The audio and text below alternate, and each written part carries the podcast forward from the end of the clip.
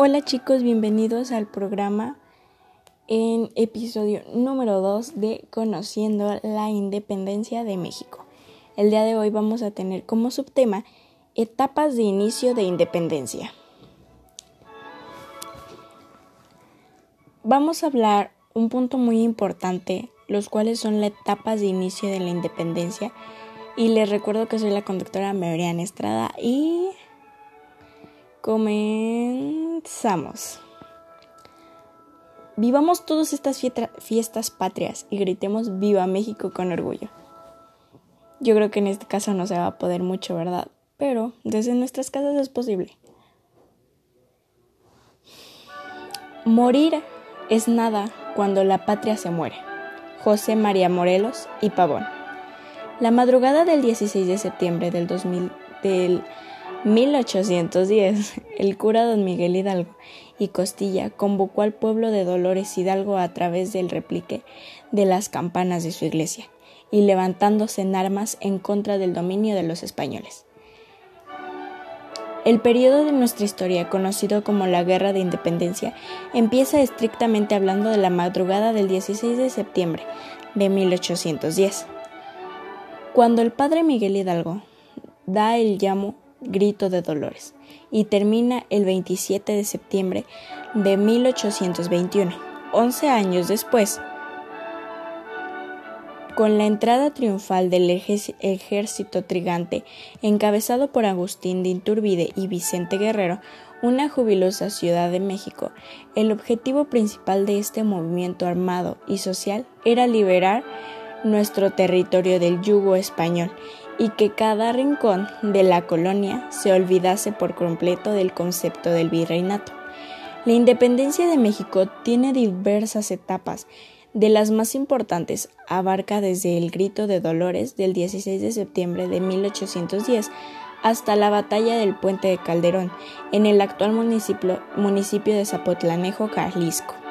El 17 de enero de 1811, cuando la muchedumbre dirigida por Hidalgo, con su famoso estandarte guadalupano en mano, paleaba con más precisión y arrojo que estrategia. Sin embargo, fue derrotado y apresado. Querétaro, como todos sabemos, es la cuna de la independencia, ya que aquí se gestó la misma con importantes personajes como la corregidora, doña Josefa Ortiz de Domínguez y su esposo el corregidor, Hidalgo Allende, Aldama, los hermanos Epigmenio y Emisterio González, entre otros. Las fiestas patrias congregan a miles de familias mexicanas, quienes llegan a plazas y centros principales de la ciudad, así como los edificios de los ayuntamientos, para conmemorar un aniversario más del grito de independencia. La campana de Dolores, la campana de Miguel Hidalgo, hizo sonar la madrugada del 16 de septiembre de 1810, como ya lo habíamos mencionado, para motivar al pueblo a levantarse en, armas contra el mal gobierno español. Una vez concluida la guerra y la independencia, fue conservada por los gobiernos liberales para posteriormente como uno de los símbolos primordiales que comenzó de ese importante movimiento. Hoy la campana de Dolores puede admirarse perfectamente restaurada restaurada en un nicho ubicado justo arriba del balcón central del Palacio Nacional, en el centro histórico de la Ciudad de México. El presidente de la República en turno tiene la obligación de hacer réplica y, revivir ante el gran público congregado en la plancha del Zócalo la noche del 15 de septiembre. El grito que se frenece si diera el padre Hidalgo para concluir la lucha de la independencia.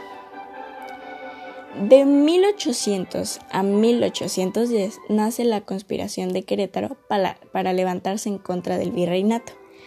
Pero yo creo, yo ahorita les quise dar ese tipo de información porque es muy, muy importante cómo empezó y cómo aún así se llega, se conserva todavía. Ahora nos vamos a ir un poco más hacia atrás, el principio de este trayecto, emancipador se caracterizó muchísimo por ser completamente desorganizado y por ende improvisado, ya que no contaba con objetivos claros sobre el motivo de tal lucha. Se dice que durante el lapso del tiempo conflictivo entre realistas e insurgentes solo se buscaba sacar del poder a los españoles del mal gobierno, que ejercían su puesto y que el tipo de gobierno español era corrupto, y en cuanto a lo que se forma administrativa se refiere, daba muy mal trato a los nativos y a las personas de color, y se establecieron limitantes culturales en el país.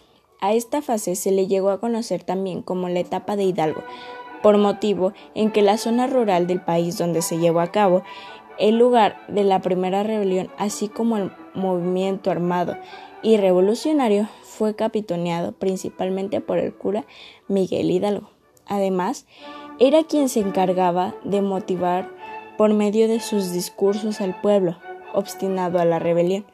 Por parte podemos decir que la involucración de Hidalgo marcó el principio de los movimientos independentistas y su muerte hasta el final de esta etapa.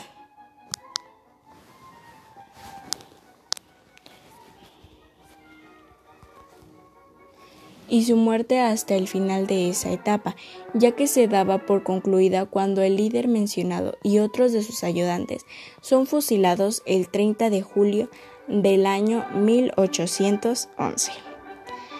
Esta es una parte, una etapa de la del inicio de la independencia, ya que como lo mencionaba en un principio, tiene varios puntos muy importantes los cuales estaremos hablando en los siguientes capítulos. Muchas gracias, espero que se la estén pasando muy bien. Recuerden esto compartirlo con su familia para no quedarnos en la ignorancia y muchas gracias, soy Mauriana Estrada. Hasta la próxima.